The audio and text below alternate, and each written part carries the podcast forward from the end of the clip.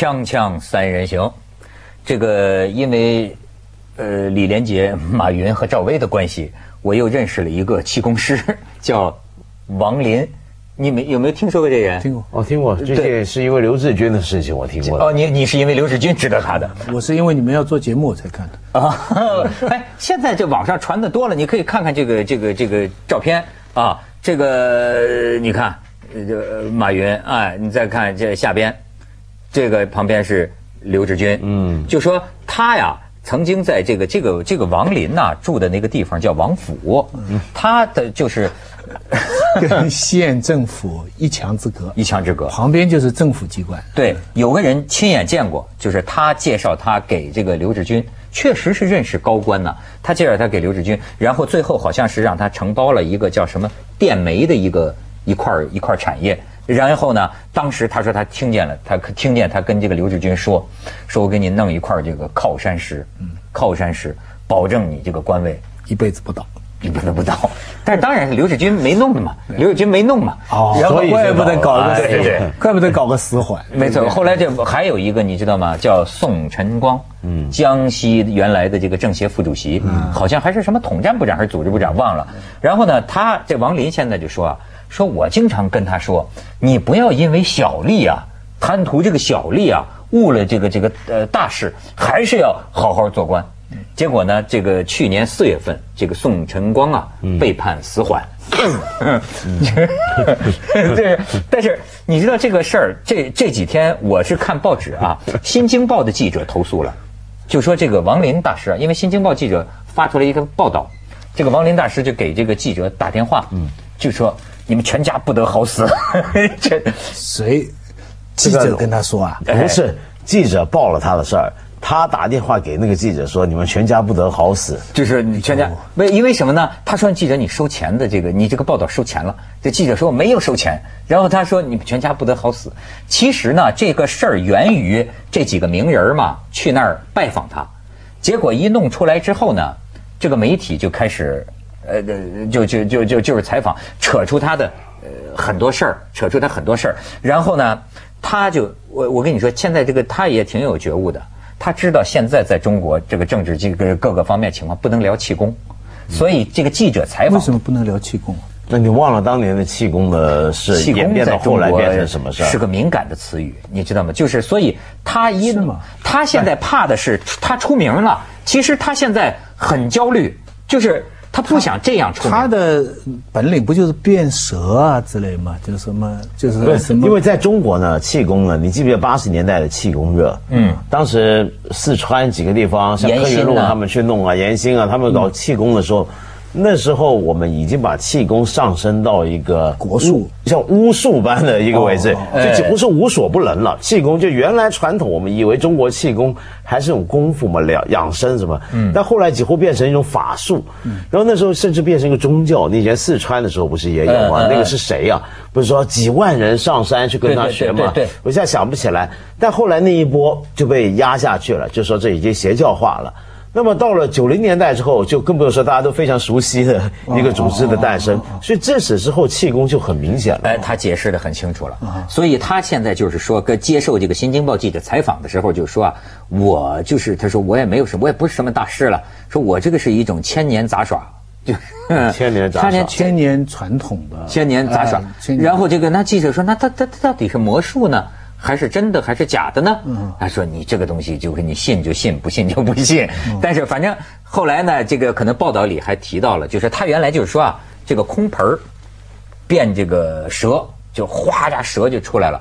然后呢，斩断了的蛇，他就给接上。接上啊。”但是后来我是看这个报道的末尾处也说了，说近年来呢，好像也有人发现他偷偷在野外抓蛇，而且说他后院里是不是埋着一些蛇的尸骨，就是，但是这个咱也不能轻易怀疑大师，对吧？因为咱也没有证据。但是据他自己原来说的，呃，就是苏哈托很崇拜他。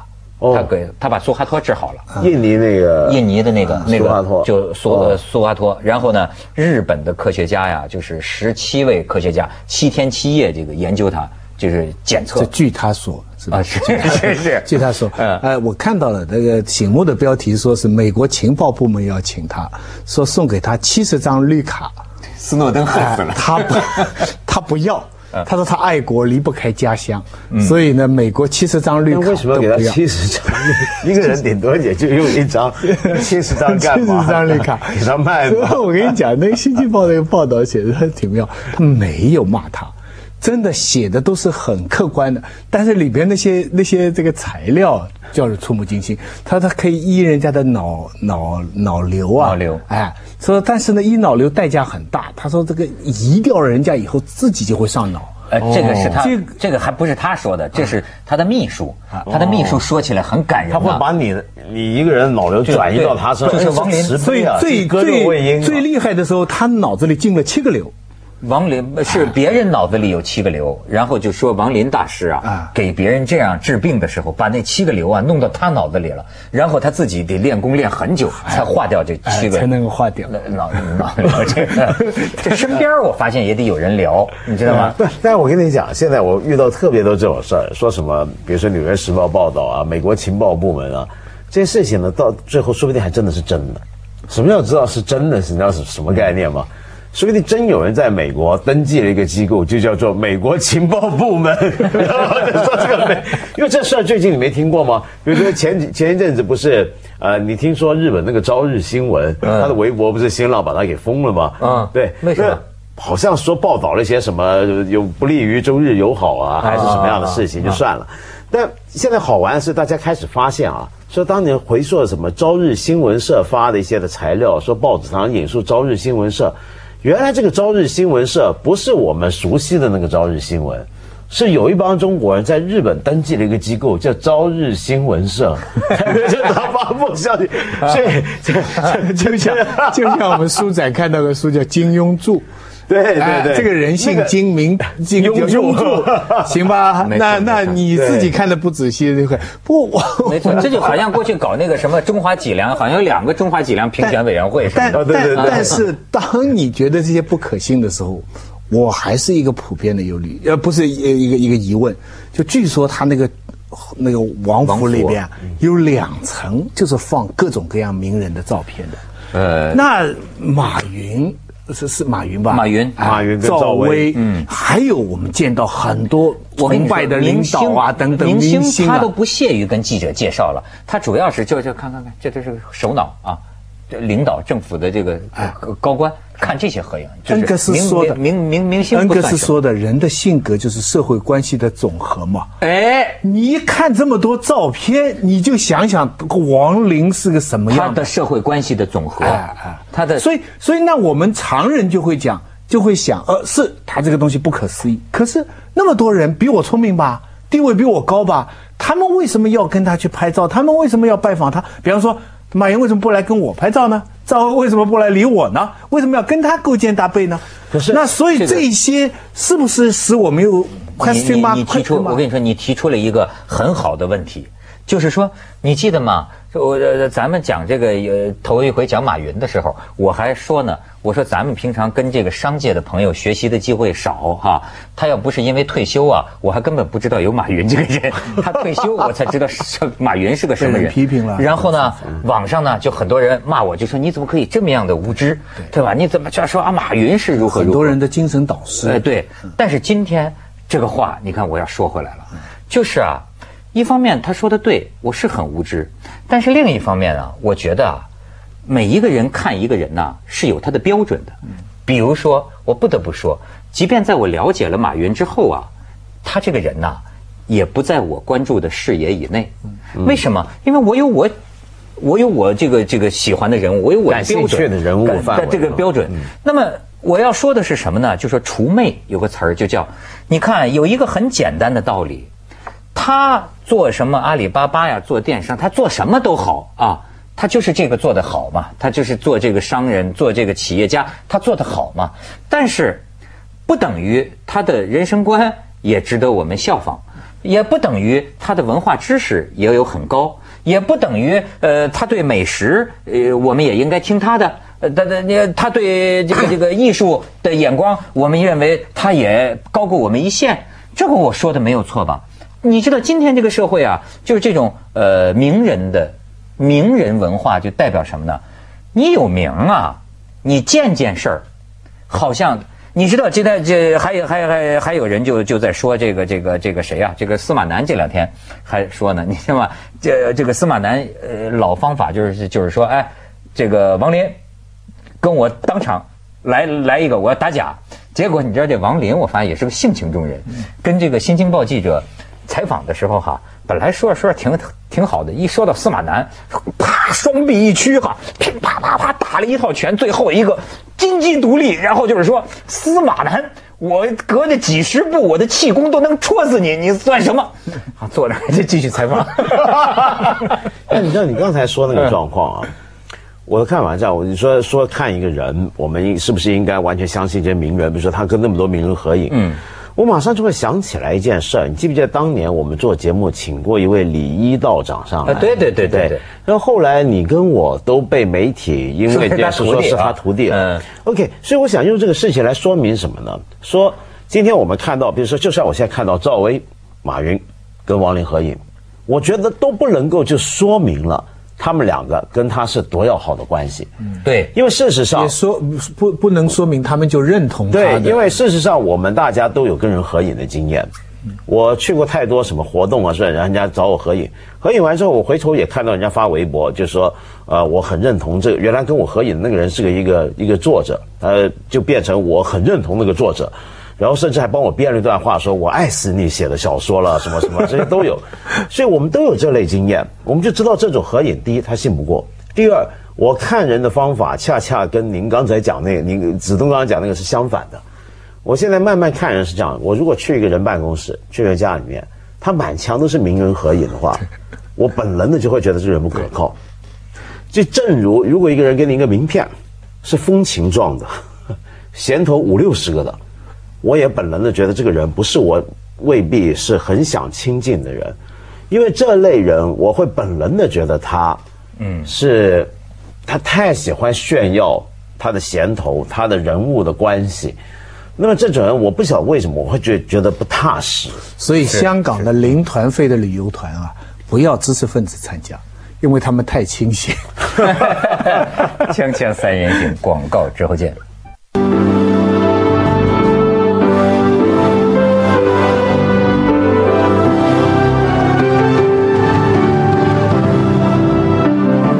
其实马云这个人呢，呃，也很可以理解他在这方面。你比如说这个司马南就讲啊，他说我跟马云吃过饭，他说这马云就跟他也提的这个问题很有意思，咱们都有这种心理，就是说我知道你是专门打假的，司马南你打了那么多的这种特异功能提供的假，但是你看马云感兴趣的是什么？哎，你给我说说有没有真的？我知道有很多假的，但有没有真的？你看马云这个样子 也很可爱，有人说他这长得难看吧，说他长长长得像个猴子哈。其实我觉得啊，他可能也可能有一种小孩儿像。这个人呢，有时候会有一种某些方面是一种童心，一点都不奇怪。你比如说，就好比这个这个呃，一个一个一个，比如说爱因爱因斯坦，他可能未必知道他家里酱油放哪儿，他可能在另一方面表现得非常的呃天真。对吧？你像马云，他在一方面事业很有成就，也许在另一方面呢，他实际上是很有这种呃好奇心。但是呢，照司马南讲的意思就是说啊，你这么说很好，可是呢，你实际上他认为你接触的这些人呢，嗯，表现出你在这方面呢判断力和品味太低。你明白吗？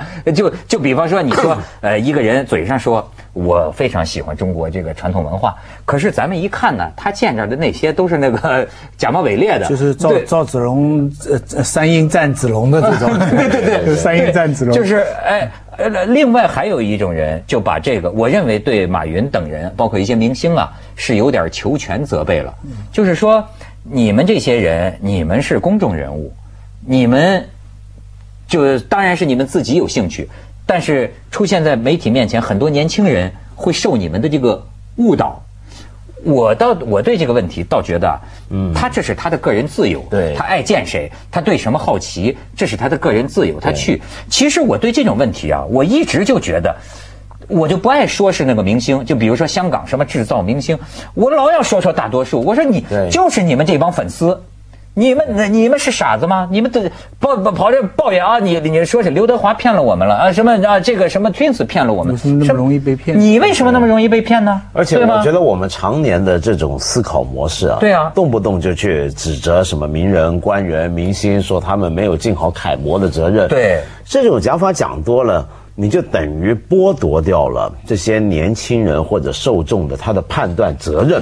第一对，他的责任被转移了；第二，他的判断力的锻炼的机会也消失了，因为你动不动就说你们这些人误导公众。呃，我我承认是有误导公众的情况，但是另一方面，这个公众应该学习怎么样聪明点，不要那么容易被误导。那么，除非你说有个广告，比如说一个明星代言去卖广告，那么他可能就没有做好研究，我觉得这是他的责任，他应该对他那个产品要代言的产品要有一个比较深的一个研究，然后判断过，他才能去接嘛。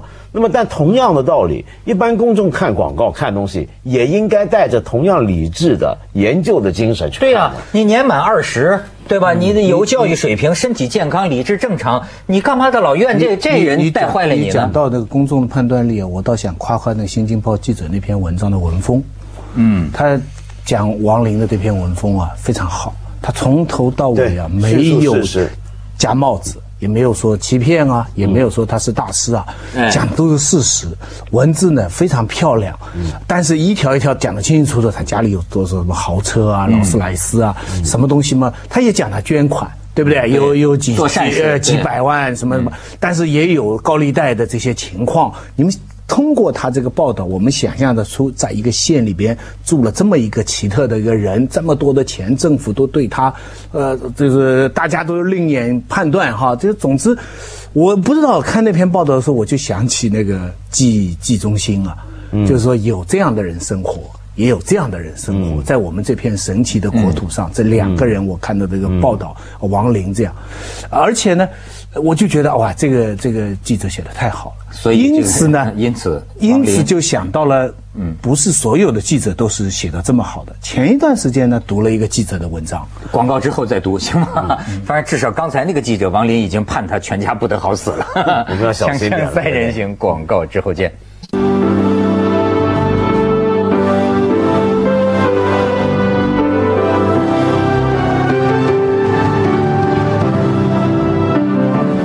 徐老师再说说。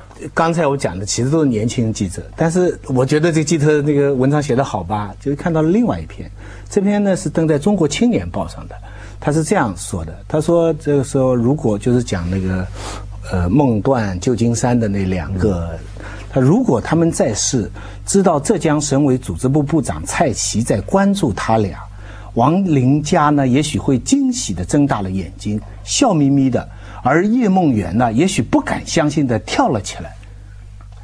那这不就是这个做鬼也幸福那个吗？对，对结果事后他。们做了做了道歉，中青报做了道歉。对他说这同样是记者的文章哈，这是就是那今天水平差别很大，就其其实跟就跟中国的情况，就像你讲，一个县既有王府，也有可能会有季中心这样的人。对，那么恐怕一个王府就有九百个季中心在对。，同样的，我们中国现在问题最大就是所谓的这个人口真的是太大。嗯，你任何一种人的存在，呃，加起来总数都会很高。你知道，就是问题在于啊，就是好多这个明星、高官，这个包括著名企业家这样的人，他会迷恋这个东西。所以有些人有一种分析，就是说，中国的这种呃物一些官员，包括一些企业家，他的这个精神世界 何处安放的问题，其实说来说去都是在于每个人的的就所谓三观嘛。对，叫人生观、价值观、宇宙观。这个人呐，他到一定层次，总是想要在这方面啊求一个安稳。这也是我们的伟大传统之一。中国历来皇帝一到了位置高了，就要求不老的药，就要求炼丹，就道家的这些药。那今天有很多，我我我都知道，我们不不能讲，就是有很多地位很高的人，他真相信这些。嗯啊，就就是真相信我，所以我相信他有那么几层楼的这些照片啊，有一部分可能是趁人家接见的时候混在里边，把其他的人割掉，变成单独。他是有的可能真是求见的，说他是真有钱呐，他是真有钱呢，他甚至借县政他是几几千万借给县政府啊，对对对政府都要给他借钱对。你说这么一个人呐，其实他有他的这个能耐，对他怎怎么就能够？对，而且但是我想说回来啊，你刚刚讲到就是说，像呃有这么多的明星名人，为什么愿意相信这个讲精神境界？我觉得可能你讲的还高了，就不一定是什么精神境界追追求。它主要是什么呢？比如说现在很多官员，我们知道虽然说是共产党员，是无神论者，要不然的话，你知道宣传部不是有三申五令说不能够随便信教嘛，说你是共产党员嘛。但为什么有现在我们有时候看那些官员去拜神啊、拜佛啊、拜什么，那并不是什么精神追求，而是因为这些人位置爬到越高的时候，他觉得越危机四伏。他心不安啊对他心不安名人也是一样。今天在中国做名人多不容易，那种不安感越强烈，这时候他举望四边，他没有什么可以抓得住的东西，他就只能够找一个冥冥中存在的不知道什么东西来来来但是。我又突发奇想，我想，假如真有这样的本领，他说他意念嘛，蛇是通过意念搬过来，我不知道他能不能搬。那我们能不能派他在国家在更重要的地方，比方说国家足球队，啊，请他去啊，每次比赛他站在人家球门边上，意就说不定念一命。对日本就是四比三了，啊，对不对？然后你说，呃，习近平、奥巴马会谈，可以让他坐在后面，或者跟安倍把安倍的脑子接着下来为您播出西安楼冠文明启示录。